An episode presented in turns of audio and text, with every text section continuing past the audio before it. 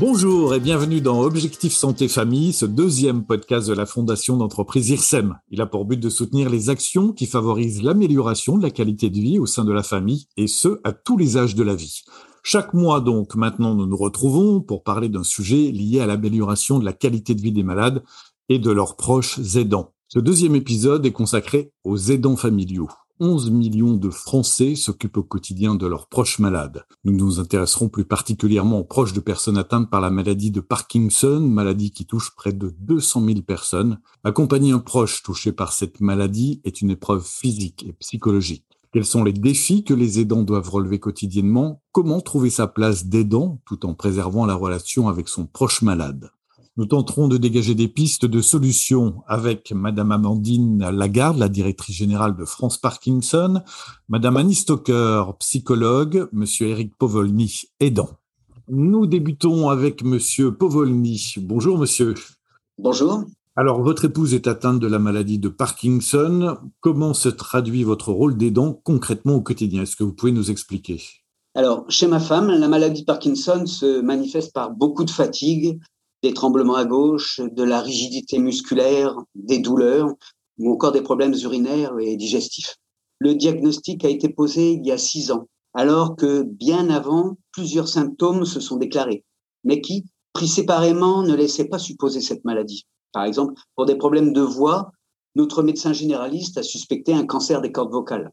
Alors, mon rôle euh, au quotidien, pour moi, le plus important, ça consiste à lui laisser son autonomie et de créer les conditions pour qu'elle puisse se confier à moi afin de l'aider à bon escient.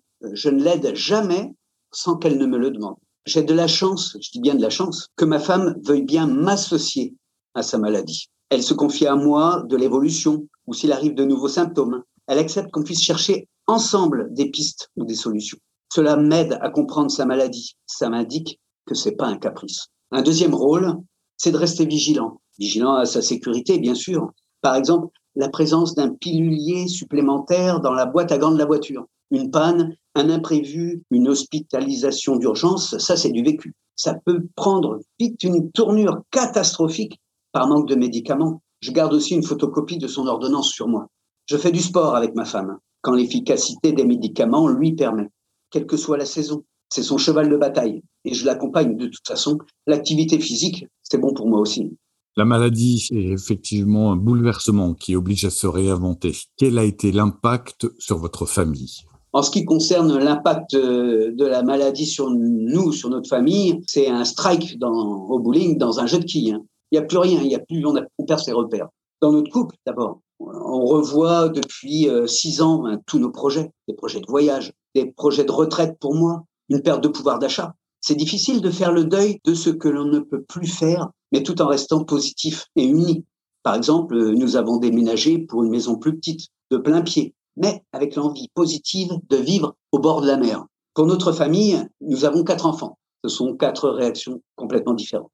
Le plus important, c'est que ma femme reste une épouse, une mère, une grand-mère. On a cinq petits-enfants. Je veille à ce que personne ne l'infantilise par amour, par confort, pas sur protection. C'est tellement vite fait la bienveillance. Et l'impact financier, ben, quand le médecin du travail vous place en retraite pour invalidité à 55 ans, avec un manque de trimestres cotisés, vous avez une pension dérisoire. J'ai eu beaucoup de mal. Est-ce qu'elle ne perd pas le goût de vivre? À la déculpabiliser Est-ce qu'elle garde confiance en elle dans une société euh, pas très généreuse avec le handicap? Ma femme ne peut plus conduire. Nous nous arrangeons pour qu'elle, que ma nouvelle fonction de taxi soit pour moi un moment positif. Parce que ma vie sociale, je suis musicien.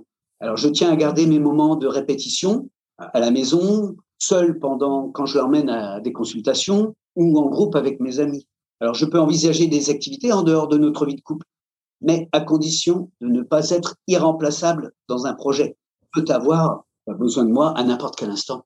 Qu'est-ce que vous auriez aimé savoir ou aimé qu'on vous dise lorsque vous avez été confronté pour la première fois à cette maladie, la maladie de Parkinson, en tant que proche aidant, et de quoi vous auriez eu besoin?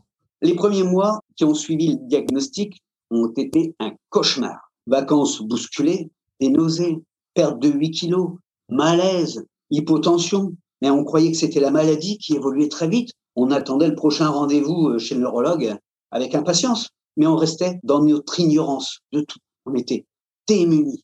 perdu. On ne savait pas vers qui se tourner. Et après la première visite chez le neurologue, qui a été prévenant et très humain, eh bien, on se retrouve sur le trottoir avec une simple ordonnance et nos yeux pour pleurer.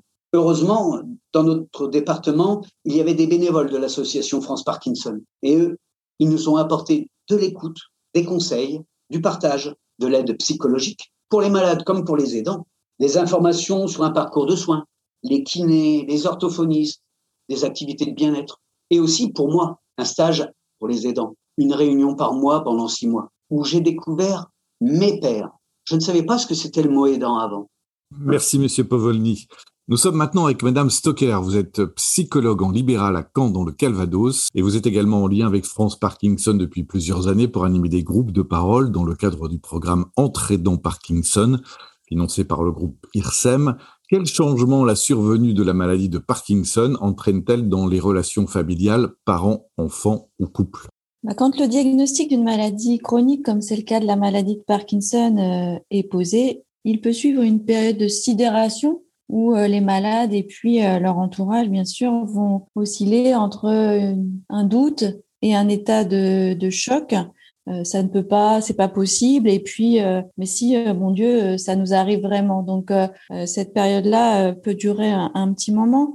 Après, la personne va réaliser la maladie. Ça, ça peut prendre un certain temps. Mais le malade va lui ressentir les symptômes de sa maladie et les répercussions, puisque c'est dans son corps que, que ça se passe.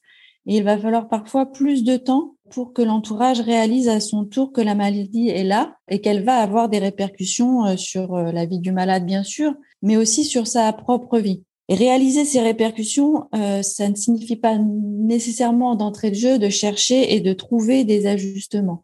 C'est qu'il peut y avoir ce que j'appelle moi une phase de, de lutte entre ok, je sais qu'il y a cette maladie là, mais je veux continuer à vivre comme on le faisait jusqu'à. Et c'est souvent dans cette phase-là qu'il est important de d'aider psychologiquement euh, l'entourage des, des, personnes malades pour euh, pour les aider à, à, trouver les ajustements nécessaires. Parce qu'ils risquent de se fatiguer et, et d'adopter un comportement peu adapté avec leurs proches malades, voire euh, rejetant, pensant que la personne le fait exprès ou les pressant aussi à faire les choses plus rapidement, etc. Et euh, ce comportement va susciter chez eux une certaine souffrance, de la culpabilité. Et certains vont rentrer dans ce qu'on appelle un cercle vicieux, c'est-à-dire euh, n'ayant pas les comportements adaptés, ils se culpabilisent. Se culpabilisant, ils souffrent et euh, vont avoir d'autant plus des comportements inadaptés. Et là, c'est vrai que s'ils ont conscience qu'ils sont en souffrance, les amener à prendre conscience de ce cercle vicieux peut les aider à en sortir. À ce moment-là, souvent, ils intègrent aussi euh, progressivement leur nouveau rôle qu'on appelle un rôle d'aidant. C'est vrai qu'au début de la maladie, beaucoup d'aidants ne se reconnaissent pas dans ce, dans ce mot, dans ce vocabulaire aidant. Ils disent, moi, je suis le conjoint, l'enfant, mais se reconnaître, euh, euh, reconnaître qu'au quotidien ils aident cette personne-là n'est pas forcément évident. La première étape, ça va être de voilà qu'ils admettent qu'ils sont aidants, qu'ils aident au quotidien, que l'avenir dans lequel ils s'étaient projetés avec leurs proches, bah, ça se passera pas tout à fait de la même façon, qu'il va y avoir des réajustements dans la vie quotidienne, dans les habitudes de vie, que certains projets euh, ne pourront peut-être pas se réaliser comme ils avaient prévu. C'est à ce moment-là que là, on aborde vraiment la problématique de la relation d'aide. Et à mon sens, transformer la relation familiale, de couple ou de parents en relation d'aide, et le plus gros changement auquel ils vont se trouver euh, confrontés. Quand il y a eu euh, des, des, changements euh, dans les habitudes de vie, des réajustements, des projets qui ne peuvent pas, qui ne pourront peut-être pas se réaliser, cette prise de conscience de la relation d'aide va amener certaines difficultés. Ils devront faire, pour certains, le choix de, de bénéficier d'un soutien psychologique ou d'une thérapie à leur convenance, de la sophrologie, de la relaxation, d'autres d'autres méthodes qui leur conviendraient. Ils peuvent aussi se tourner vers leur médecin traitant pour évoquer la possibilité d'un traitement en cas d'état dépressif ou de troubles anxieux. Euh, aller vers une association de famille ou de malades comme l'association de France Parkinson, par exemple, c'est des initiatives qui peuvent être bénéfiques. Ils peuvent aussi mettre en place des aides à domicile pour se soulager de quelques fonctions au quotidien, pour le ménage ou, ou les courses ou des choses qui peuvent être euh, des contraintes. Et ils peuvent se tourner vers des associations sportives, culturelles, aller dans des clubs selon leur centre d'intérêt. En tout cas, euh, ne pas hésiter à rechercher du, soutien euh, de part et d'autre. Alors, Madame Stoker, quels conseils pratiques pourriez-vous donner aux proches aidants de malades de Parkinson pour préserver la relation avec leurs proches et surtout tenter de trouver en tant qu'aidant leur juste place d'aidant? Donc, c'est vrai qu'en tant que psychologue, on n'est pas là pour, pour donner des conseils. Ça fait 20 ans que je fais de l'aide aux aidants et c'est vrai que j'ai jamais entendu deux fois la même histoire, le même vécu. Comme je disais tout à l'heure, entrer dans la relation d'aide est un gros changement qui va prendre du temps. Il est primordial d'essayer de se mettre à leur place, mais surtout les laisser cheminer à leur rythme. Pour chaque personne, il va s'agir de trouver ce qui lui convient le mieux ou ce qui va causer le moins de désagréments possible pour elle, qu'elle pourra mettre en place sans se faire violence. Il ne s'agit pas de trouver une solution qui soit délétère pour la personne aidante et sans faire violence aux proches malades. Cette démarche est très personnelle, mais elle peut se faire également en groupe. C'est vrai que c'est intéressant de voir dans les groupes d'aide euh, les changements qui se produisent grâce à la dynamique de groupe entre aidants, qui est un facteur de motivation, de soutien et de modèle aussi. Je vois que telle personne a, mis ça en place, ça me donne envie d'essayer euh, à mon tour avec, euh, avec mon proche. S'il m'arrive quand même de donner quelquefois un conseil que euh, certaines personnes sont dans l'attente aussi de, de conseils, c'est celui de ne pas rester seul face à la relation d'aide, surtout quand elle devient trop douloureuse. En parler avec son entourage, bon, c'est déjà une bonne chose, ça peut apporter du soutien, mais c'est vrai que c'est euh, peut-être plus évident d'en parler avec des personnes qui sont confrontées aux mêmes situations. Ce sera pas toujours facile de trouver des solutions aux problèmes, mais on repartira avec le sac à dos un petit peu moins lourd pour pouvoir continuer dans les meilleures conditions possibles. Merci de ce conseil, Madame Stocker. Madame Amandine Lagarde, vous êtes directrice générale de France Parkinson, partenaire de la Fondation d'entreprise IRSEM depuis 2014. Concrètement, pouvez-vous nous dire quelles ressources votre association met-elle à disposition des aidants? Alors, France Parkinson est une association de personnes malades et de proches de ces personnes qui œuvrent au quotidien par ses actions nationales comme locales porté par ces 75 comités départementaux de bénévoles, à soutenir et accompagner les personnes malades et leurs proches, informer et former sur la maladie, sensibiliser le grand public et les médias, et interpeller les pouvoirs publics, et puis financer euh, la recherche sur la maladie de Parkinson. Donc là, euh, aujourd'hui, on parle des dispositifs euh, pour les aidants. nous proposons plusieurs actions et ressources pour les aidants. moi, je souhaiterais mettre l'accent sur deux dispositifs. Le premier est un outil d'aide à la préparation de la consultation avec le neurologue. Donc, cette consultation, c'est une consultation médicale pour la prise en charge de la maladie de Parkinson. Elle se fait donc avec le neurologue et c'est un moment clé qu'il faut pouvoir préparer correctement. Alors en effet, ce sont des rendez-vous importants pour le suivi de la maladie qui n'ont lieu que deux fois par an et au cours duquel le neurologue va évaluer l'état de santé de la personne malade, l'évolution éventuelle de la maladie et ajuster le traitement en conséquence. Il est donc indispensable de ne rien oublier et de rapporter toutes les observations et constats qui ont été faits durant six mois. Ce n'est pas toujours un exercice facile pour les malades qui sont facilement stressés par ces consultations, souvent trop courtes. France Parkinson a donc mis à la disposition de tous les malades et de leurs aidants qui le souhaitent une fiche pratique de préparation de la consultation élaborée pour les y aider au mieux. Cet outil s'adresse aussi aux aidants qui ont un rôle important à jouer dans ce temps essentiel au bon suivi et à la bonne prise en charge de la pathologie. Il peut en effet aider à ce que les symptômes de la maladie et les effets secondaires des traitements soient bien notés et listés au fur et à mesure de leur apparition. Les traitements de la maladie de Parkinson peuvent par exemple provoquer des effets indésirables engendrant des troubles du comportement, comme des comportements excessifs et addictifs, par exemple l'addiction au sucré, au jeu d'argent, etc.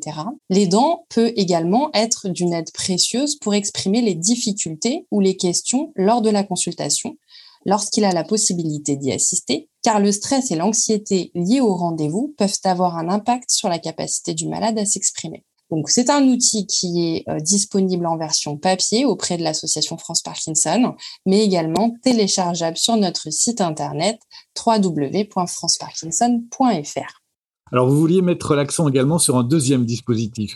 Oui, il s'agit d'un programme national d'accompagnement proposant des activités dédiées aux aidants de façon gratuite. C'est le programme Entrée dans Parkinson qui est soutenu par la fondation d'entreprise IRSEM. Ces activités, elles sont élaborées pour les aidants par des aidants avec l'appui de professionnels dans un cadre de connaissances fines de la maladie, puisque ce sont des professionnels qui connaissent très bien la maladie de Parkinson aussi. Donc les activités destinées à offrir aux aidants des moments de répit et de bien-être entre eux sont flexibles et adaptées aux besoins spécifiques des aidants dans la maladie de Parkinson. Elles sont inscrites dans la durée pour accompagner la sortie de l'isolement, le chemin vers le collectif et la resocialisation. Elles sont également tournées vers la pérédance et les apprentissages mutuels afin de consolider la confiance en soi des aidants bénéficiaires. Ces aspects sont essentiels pour optimiser la participation des aidants et favoriser la réussite du dispositif. Les activités, tout comme leur fréquence, varient selon les besoins. Ça peut être des groupes de parole, des activités de sophrologie, de relaxation, des activités artistiques et culturelles, des activités physiques et sportives, un café des aidants, des échanges, etc. Euh, le programme, il est également novateur car il prend en compte les difficultés que peuvent avoir les aidants à s'absenter en laissant seuls leurs proches malades ou à se faire remplacer par un intervenant à domicile. Il s'agit d'un des freins majeurs à la participation des aidants aux actions de répit qui peuvent leur être proposées. Aussi, le programme prévoit, lorsque ce frein potentiel est identifié, que l'on puisse proposer aux malades de bénéficier en même temps que leurs aidants et dans une autre salle d'activités adaptées à leur maladie. Le dispositif a évolué avec le contexte sanitaire qu'on a connu ces derniers mois pour répondre aux besoins et prévoit désormais également des séances en visioconférence.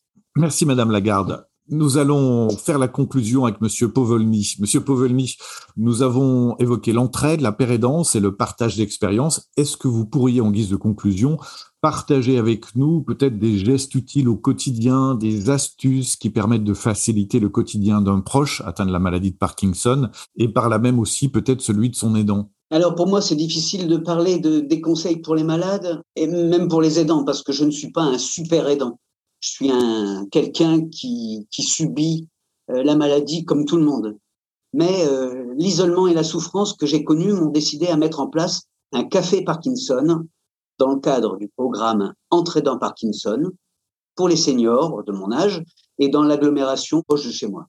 Alors, j'y trouve beaucoup de réconfort, du partage, des trucs euh, pour cuisiner, sans tout casser dans la maison, pour se laver, pour dormir aussi. Et on touche là des comportements intimes tout ce que l'on dit reste entre nous. C'est la règle de la confidentialité. On fait ça une fois par mois. Et je suis consciente qu'il existe plein de stratégies de confort propres à chacun. On n'est pas là pour se comparer, on est là pour se donner des idées, par contre. Et on ne joue pas aux apprentis neurologues, ça sûrement pas. La maladie évolue sûrement, mais nous, on ne lui laisse pas le champ libre. C'est-à-dire qu'on a banni le canapé et la télé quand on va bien on considère que l'activité physique, c'est un traitement de première ligne. Et ce qui m'est primordial avant tout, c'est de continuer à voir dans les yeux de ma femme une épouse, une aimante. Merci, Monsieur Povolny. Merci à tous de nous avoir suivis pour ce deuxième podcast de la Fondation d'entreprise IRSEM. Partagez-le, abonnez-vous pour le recevoir tous les mois. N'hésitez pas à nous laisser vos questions, vos interrogations sur le site de la Fondation d'entreprise IRSEM.